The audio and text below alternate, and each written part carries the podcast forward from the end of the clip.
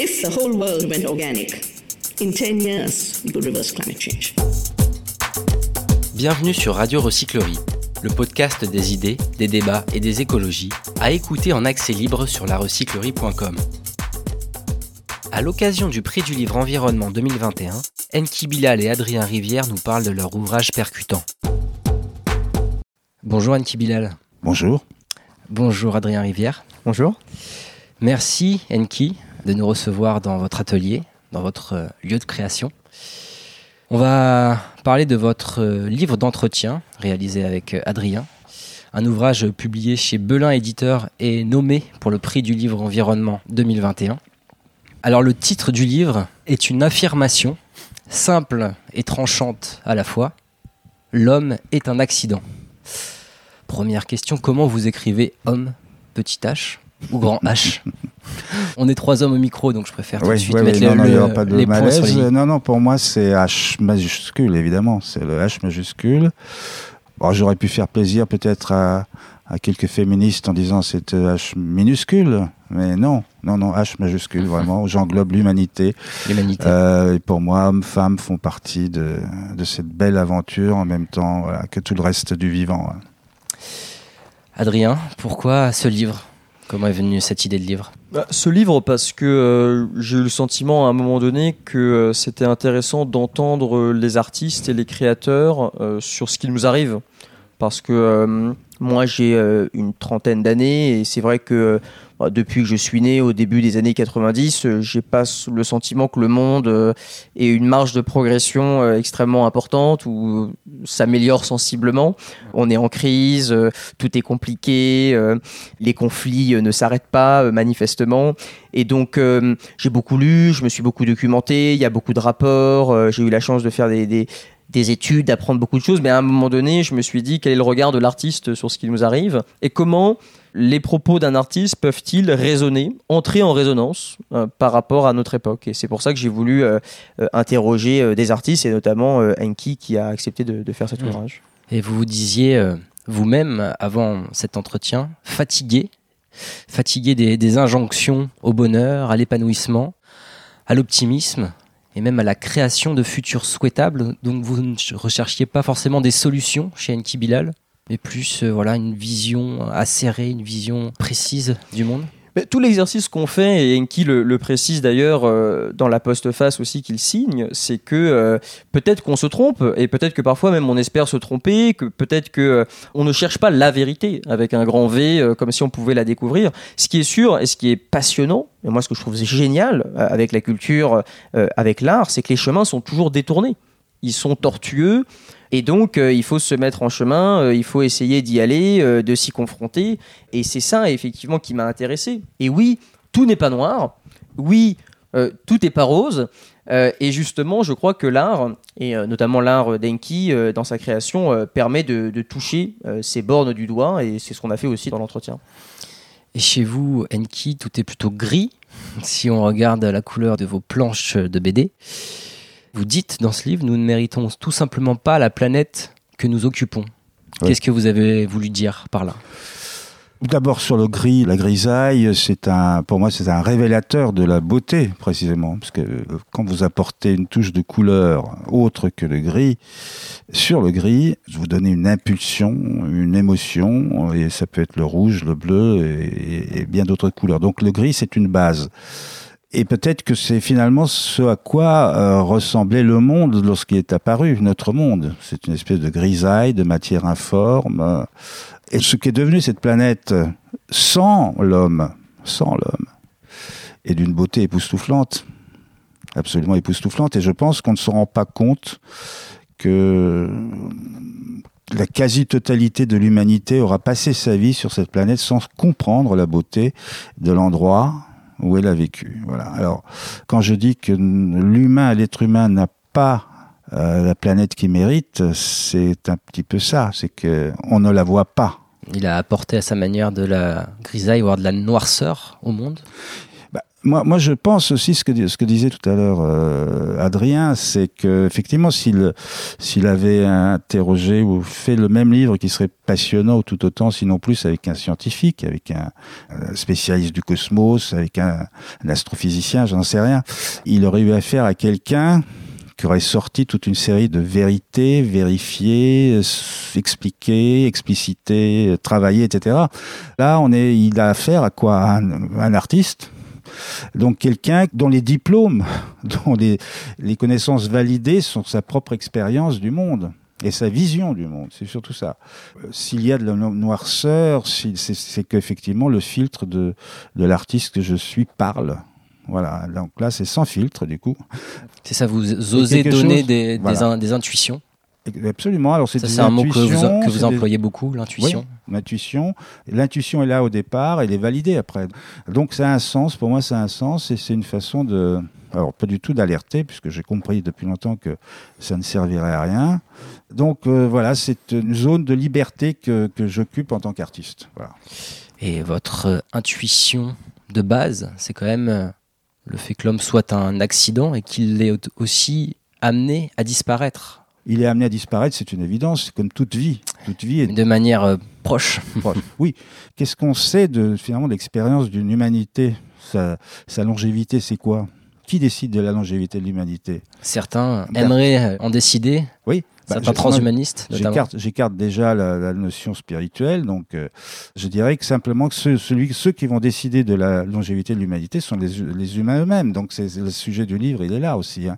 Et l'homme est un accident. Il faut expliquer comment ce titre est arrivé. Vous avez dit au début que c'était une affirmation. Oui, ça sonne comme une affirmation. On n'a pas de, de point d'interrogation. Il n'y a pas de point de suspension non plus. En plus, c'est pas joli dans un titre. L'homme est un accident sans, sans ponctuation, c'est parfait. C'est Adrien qui me l'a qui me l'a suggéré parce qu'il m'a dit à un moment donné, tu dis l'homme est un accident. Je sais plus dans quel contexte les choses se sont passées.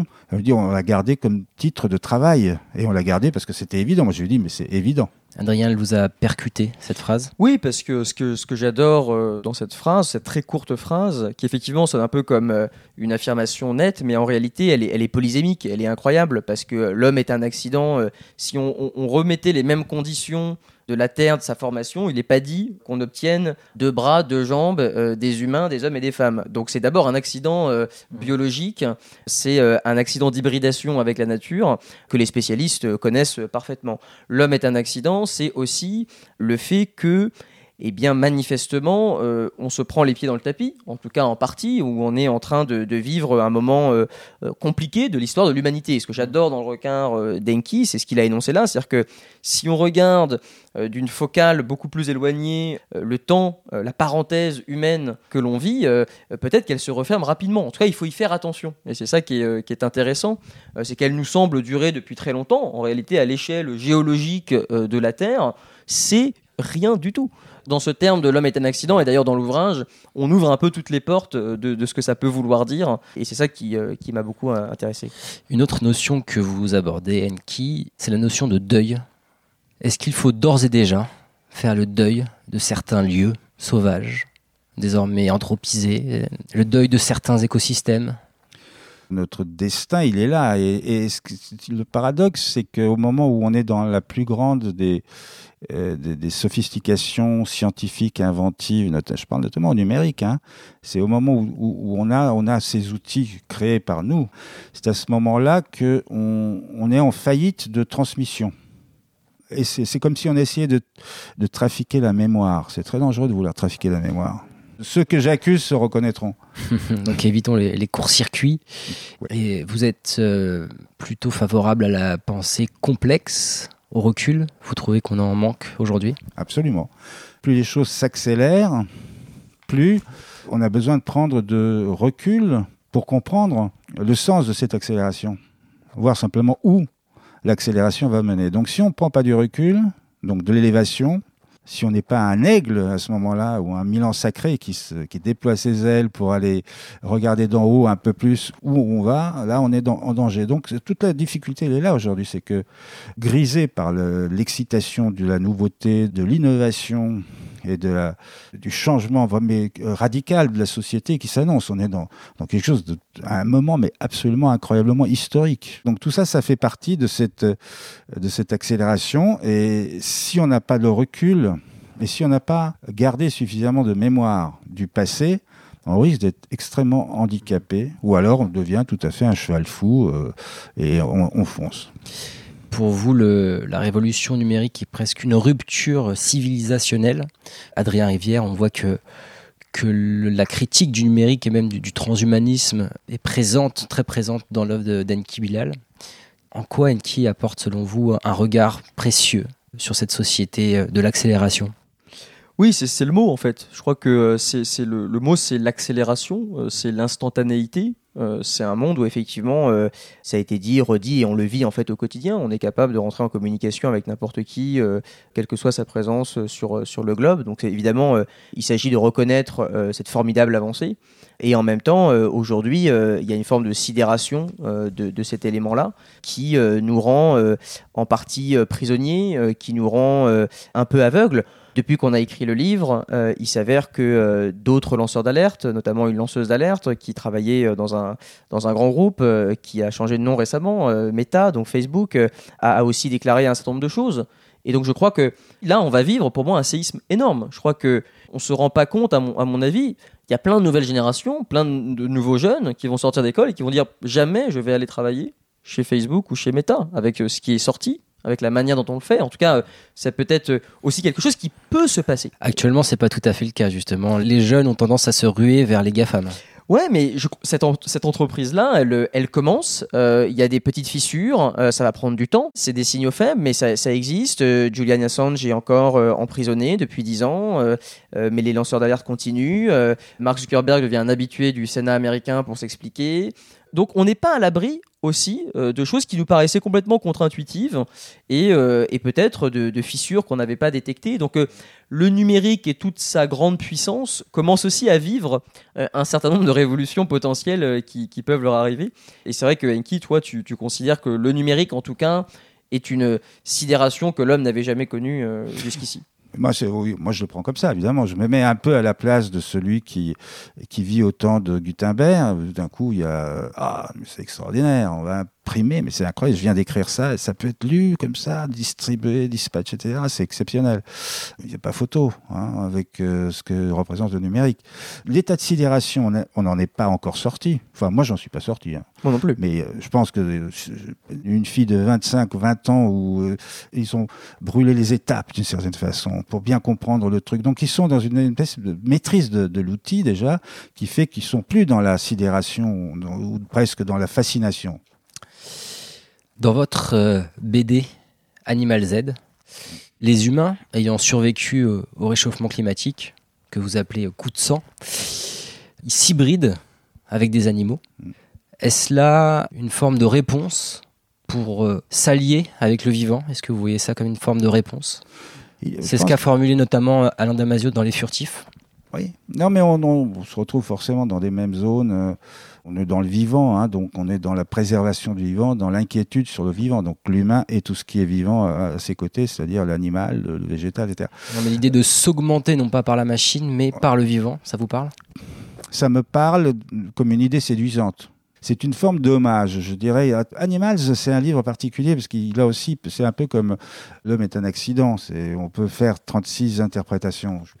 Euh, et l'une des interprétations, quand même, elle est. Alors, il y a une critique, c'est du genre euh, l'homme euh, vulgaire jusqu'au bout, brillant, mais vulgaire jusqu'au bout, décadent à force de fric et de puissance, ouais. trouve le moyen de s'hybridifier le, le temps d'un voyage sous-marin avec un dauphin et de ressortir. Voilà, moi je l'ai fait. Bon, mais c'est aussi de se dire l'homme et l'animal peuvent cohabiter. Et, là, il y a, plus, dans la sensualité, dans la, dans la générosité, dans la solidarité, de partager quelque chose, un combat, un combat pour la vie sur une planète que l'homme, que l'un des deux a dégradé. C'est pas pas le dauphin qui a dégradé la planète, c'est l'homme. Alors j'ai un petit jeu pour vous. Si je vous dis symbiose parfaite, ça vous fait penser à quoi? Symbiose parfaite, à toi de parler. Adrien, symbiose parfaite. Bah, notre livre. Oui, exactement. Bah, je dire. trouve que quelque part, vraiment, vraiment, sincèrement, s'il y a quelque Ouais. chose qui s'est passé, moi j'ai dit oui, d'accord, parce qu'on avait eu une, une bonne relation avant, on s'était rencontrés. J'ai dit oui, pour- oui, pourquoi pas. Et puis finalement, le, le- le livre est né et ça a été euh, limpide. Et ensuite, le retour d'Adrien a été d'une grande, grande, d'une grande force pour moi. C'est- Je me suis dit, mais j'ai bien fait d'accepter. et, et voilà, donc ça, c'est une forme de symbiose parfaite. Bon. En fait, Symbiose Parfaite, c'était aussi les tout derniers mots de votre euh, BD Animals. Ah oui, exact. Si je vous dis cette fois, il n'y a pas de lendemain qui chante, il y a que des aujourd'hui qui bruissent. Ça vous fait penser à quoi? Moi, ça me fait. C'est une référence aussi. C'est une référence euh, que j'ai probablement déjà entendue, mais que je ne pourrais pas euh, remettre précisément. Moi, ça me fait surtout penser que euh, ça donne de l'espoir et de l'optimisme parce que parce qu'en fait aujourd'hui on, on projette souvent évidemment des, des visions et c'est c'est à bien des égards nécessaire, mais c'est vrai que je crois que euh, on, va être dans l'action et on doit l'être et que le, le futur se construit.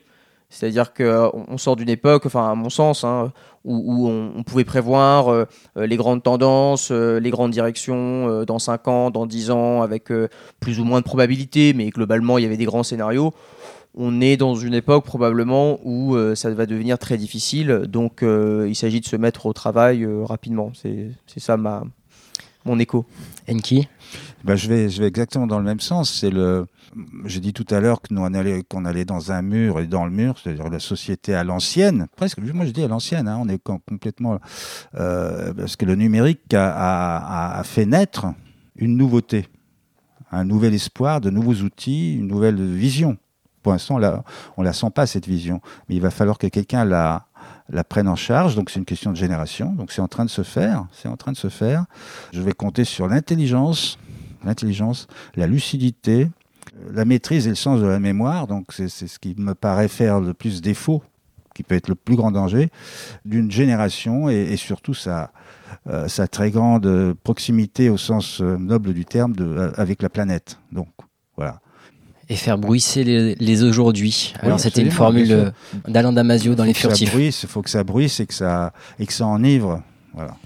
Enki Bilal, on aimerait beaucoup vous entendre euh, nous lire un passage de votre ouvrage. Ça vous tente? Je vais essayer. ouais. Euh, J'ai toujours défendu la création artistique et en particulier la science-fiction. Euh, Je suis désolé de le dire, mais pour moi, certains textes de science-fiction dépassent largement des œuvres adoubées par la culture officielle. Je le dis et je l'assume. Or, en disant cela, je peux provoquer des crispations chez beaucoup de gens.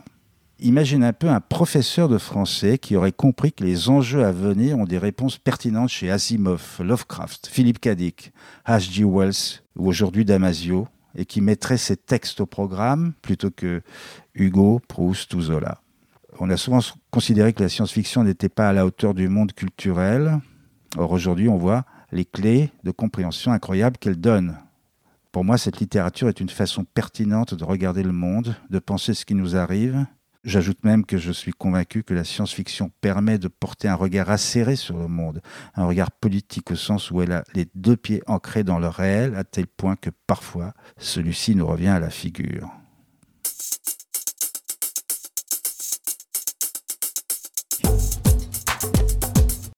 Enki Bilal, Adrien Rivière, on passe à notre deuxième partie de podcast avec les questions qu'on a l'habitude de poser.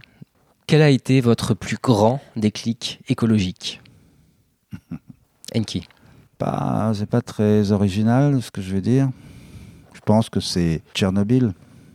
Tchernobyl, pourquoi? Alors, je pense qu'il est rare que le grand déclic écologique soit, soit positif, hein. soit la découverte d'un coucher de soleil ou euh, l'aurore boréale. euh, c'est c'est magnifique, c'est un choc visuel. C'est écologique, c'est beau, c'est la planète. Non, c'est vraiment Tchernobyl. Alors j'étais en plein, dans, en plus je suis originaire de l'Est, donc ça, ça, c'est quelque chose, une sensibilité comme ça. Mais j'étais en plein travail aussi sur, je sortais de Partie de chasse, qui est un livre que j'avais fait avec Pierre Christin et qui parlait de la, en gros, de la fin du communisme. Donc on était vraiment dans quelque chose de très comment dire, très à vif, hein, puisque les années 80, c'était la lente et rapide en même temps chute du communisme. Et donc, lorsqu'en 86 arrive cette catastrophe, ça, c'est un grand choc. Et puis c'est un choc en plus à, multiples tiroirs, puisque avec le sens du secret du, système communiste, le mensonge, les tromperies à tous les niveaux, on se rend compte finalement que c'est euh, que c'est l'une des plus grandes catastrophes que l'humanité ait connues. hein. Adrien. Moi, il y a plusieurs années, j'ai lu un livre euh, de Daniel Keane qui s'appelle Ishmael, euh, qui est un livre qui est sorti en 1992. Donc 1992, c'est justement la, la, chute du bloc communiste et c'est l'époque où Francis Fukuyama dit que c'est la fin de l'histoire et qu'il n'y a plus qu'un seul récit. Et ce récit, c'est le récit du capitalisme thermo-industriel ou libéral ou néolibéral, on l'appelle comme on veut. En tout cas, c'est le récit dans lequel on est toujours englué actuellement. Et dans cet ouvrage, Daniel Keane, donc on est en 1992, je le redis, il fait un dialogue socratique entre un jeune de 30 ans et un gorille. Le gorille étant euh, euh, le représentant à la fois du monde vivant et du monde animal, et en même temps euh, la figure de la sagesse. Et c'est un vrai dialogue socratique où tout l'enjeu pour le singe, c'est de montrer que l'homme est en train de se construire un récit qui n'est probablement pas le bon. En tout cas, qui repose sur des piliers qui sont contestables. Ces piliers étant la domination par l'homme de l'ensemble de la nature, étant l'exploitation de tout, tout le temps, de toutes les ressources. Et que ça, potentiellement, nous mènera dans le mur. 1992, Daniel Keane écrit à la fin du livre que Donald Trump, qui est alors entrepreneur aux États-Unis, pourrait un jour peut-être prendre le pouvoir, tellement il est l'incarnation de ce qui se fait de pire dans le capitalisme néolibéral. 1992. J'ai lu ce livre il y a plusieurs années et j'ai pris conscience que euh, tout ce qui est dit dans ce livre devra être probablement déconstruit ou remis en question si on veut inventer quelque chose de nouveau et notamment sur le plan écologique et sur le plan de l'environnement qui est aussi évoqué euh, par Daniel Keane. Et je crois qu'on en est exactement là. Donc un livre peut-être à relire aujourd'hui. Ah oui, non mais un livre à lire et relire, euh, c'est absolument extraordinaire. Je connaissais pas. Ouais, je l'ai là si tu veux, je te le donnerai. Enki, avez-vous euh, un auteur à nous ou une autrice à nous conseiller, une lecture pour approfondir un peu votre œuvre ou votre vision de, l'écologie, puisqu'on est sur un podcast d'écologie? En fait, je cite toujours les mêmes auteurs, comme si j'avais été marqué à vie par certains, et qui sont indéboulonnables. Alors c'est étrange ce que je vais citer. Je vais citer un auteur qui, on va se demander pourquoi, mais finalement, moi, je comprends très très bien pourquoi. Je pense qu'il fait partie de, y compris de ma conception, de ma conscience de l'écologie et de la nature. Un auteur, un nom, simplement. Howard Phillips Lovecraft. Vous vous dites, mais qu'est-ce qu'il qu qu a à voir avec, euh, qu'est-ce qu'il a à voir? Il démontre un monde du vivant qui lui fait horreur et qui lui est provoqué par l'humanité dans laquelle il vit lui-même, c'est-à-dire nous-mêmes. Donc c'est un, une espèce de rétro, c'est un malaise profond qui me paraît parfaitement en accord avec la maladie que peut générer la mauvaise compréhension de ce qu'est le vivant. C'est un, un, malade, hein, Lovecraft. C'était un malade. Et il a fait un livre de malade sur la perception de, de et de l'humain et de la nature, et notamment des fonds sous-marins. Donc on est dans. Euh, voilà, c est, c est, je suis très content d'avoir trouvé cette référence. Merci Enki pour cette suggestion. Adrien, je vous vois sortir un livre. Et oui, moi je sors un livre qui, que je trouve absolument euh, génial, euh, un livre de Corinne Morel Darleux, Mmh. Euh, dont le titre est fabuleux, euh, plutôt coulé en beauté que flotter sans grâce. Mmh. Il nous a euh, déjà été recommandé. Ouais, qui est un titre, non mais c'est génial et en fait elle, elle, développe un triptyque qui pour moi est ultra éclairant pour comprendre comment on pourrait changer et bifurquer. Refuser de parvenir, donc à un moment donné dire stop, stop à la promotion dans mon entreprise, stop à plus. Mmh. Euh, refuser de parvenir. Et parfois, refuser de bosser pour les GAFAM. Refuser de bosser pour les GAFAM, euh, refuser de, de, de oui, juste plus en fait, qui est une inversion de valeur très forte dans notre société. Donc refuser de parvenir, très puissant, notamment pour soi, euh, d'un point de vue purement personnel. Cesser de nuire, réfléchir à ses actions, est-ce qu'elles nuisent, euh, jusqu'à où elles, peuvent nuire. Pareil, euh, c'est, je trouve que c'est une ligne de vie assez intéressante. Et puis retrouver la dignité du présent. Donc savoir aussi reconnaître euh, des, moments, euh, tu parlais tout à l'heure, des, moments, euh, c'est pas tout le temps le coucher de soleil, l'aurore boréale, etc. Mais c'est savoir aussi parfois se reconnecter au moment présent et pas toujours être dans la tension de projection, parce qu'en fait c'est ça aussi qui nous fait peur. Et donc je trouve que ce triptyque est, à titre personnel extrêmement convaincant et extrêmement puissant et donc développé formidablement dans ce livre. Eh bien, après s'être un peu ancré dans le présent, on va tenter de jeter un regard vers l'avenir, puisque vous êtes tout de même un, artiste de l'imaginaire et du futur, si on peut dire, Nki Bilal. Comment imaginez-vous le monde dans 20 ans avec une perspective plutôt utopiste? Je sais que c'est pas facile pour Non, non, vous, mais pas- je tente de vous pousser dans ce C'est pas sens-là. facile, mais c'est formidable ce qu'a dit Adrien avant de cette auteure, jeune femme auteur. Je, voulais, il faut Oui, le dire. absolument. Ouais. Corinne Morel Darleux. Voilà. Mm. C'est marrant parce que c'est exactement ce que, que l'on- on évoquait dans nos discussions sur cette mutation, nouvelle génération, etc. Donc je pense que c'est des gens au cours, vraiment, Mm. des, des, des, des regards comme celui-là, ce que tu viens de dire sur ces trois visions. C'est quelque part quelque chose d'extrêmement rassurant. Moi, ça m'a beaucoup plu d'entendre ça. Je l'aurais pas trouvé, évidemment. Ces trois visions, ces trois voix, entre guillemets. Elles dénotent une forme de, de lucidité et de, et de, de courage et de, et de vision d'aller vers quelque chose, ça, ça me paraît très, très fort, très important. Alors, une utopie dans les 20 ans, euh, bah, si on la suit, par exemple, son utopie à elle, c'est qu'on aura affaire effectivement à un monde qui sera totalement déglobalisé, euh, qui, sera, qui sera revenu quelque part vers les humains. Voilà, moi je dirais que la responsabilité de, de l'humain vis-à-vis des autres, vis-à-vis de la planète, et je pense que le- la, la planète est au cœur quand même de notre avenir, de notre futur, qu'on le veuille ou non.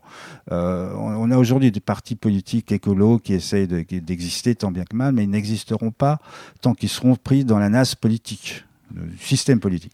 Mais il faudrait que l'écologie ou la planétologie soit au-dessus de tout ce qui est politique dans le monde. Donc il faudrait quasiment une structure universelle pour gérer ça. Donc l'utopie, elle serait pour moi là, peut-être, euh, où des gens euh, parfaitement euh, lucides auront réussi à, à s'extraire et en même temps à fasciner et dominer ceux qui se, sont restés sur cette planète. Mm. Et eux seront les, les consciences.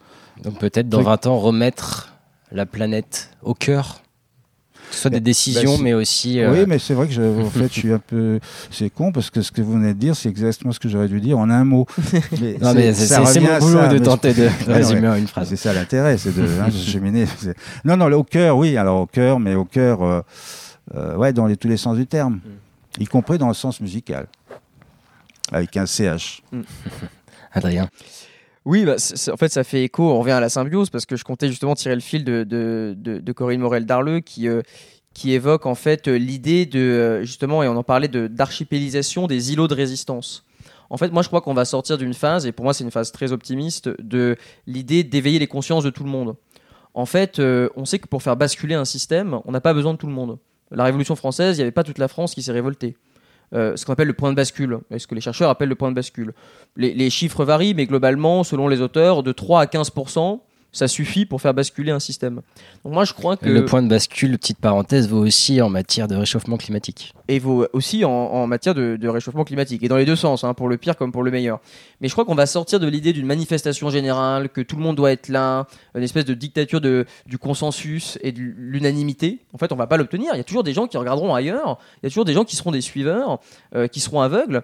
Et, euh, et je crois que l'un des optimistes, c'est qu'on on l'évoquait, la nouvelle génération va faire des choix plus radicaux, va faire des choix peut-être contre leurs propres parents ou contre leurs grands-parents pour sauver la planète. Et ça, je crois que ces îlots de résistance, pour fracturer le système, pour le faire vaciller localement, là où ça fait mal, hein, les points névralgiques, c'est-à-dire un système en fait, pour le mettre par terre, pour faire euh, effondrer le château de cartes, il ne faut pas lui opposer une force euh, qui soit euh, aussi puissante que l'ensemble du système, il faut l'attaquer là où ça fait mal, à des points névralgiques précis. Et je crois que la nouvelle génération commence à comprendre ça, et c'est ce que dit Corinne Morel-Darleux notamment, et je pense que ça c'est intéressant, D'autant plus que euh, autre chose qui m'avait beaucoup marqué dans l'échange qu'on avait eu avec Enki, euh, Enki à un moment donné à la fin de l'ouvrage parle du fait qu'on va être bordé par l'histoire, que les nouvelles générations vont être bordées par l'histoire. J'adore cette expression. Je trouve que c'est tellement juste de dire que en fait on va sortir d'un océan de possibilités. Vous pouvez faire plein de choses, il y avait plein de choix sur la table, plein d'options économiques, euh, de vie personnelle, politique. En fait, il s'avère que le champ des possibles va se restreindre. Mais c'est potentiellement une très bonne nouvelle, parce qu'on sait que ce qui va occuper l'humanité pour les prochaines décennies, toutes les forces, toutes les décisions pour les nouvelles générations, c'est la sauvegarde, la survie de l'humanité. Et donc je trouve que ça, c'est euh, hyper important. Adrien, Enki, un grand merci pour ce vif échange. Merci. Merci. On, Merci. a, on a passé un très bon moment dans, dans cet atelier. Merci beaucoup. Merci beaucoup. Toutes nos émissions sont disponibles en podcast sur larecyclerie.com. Vous pouvez également suivre nos actualités sur Facebook, Instagram Ça n'est pas une fatalité. ou en encore mieux, venir échanger avec nous à la recyclerie, au 83 boulevard Ornano à Paris, métro porte de Clignancourt. Est-ce que si moi je fais un truc tout seul, ça sert à quelque chose?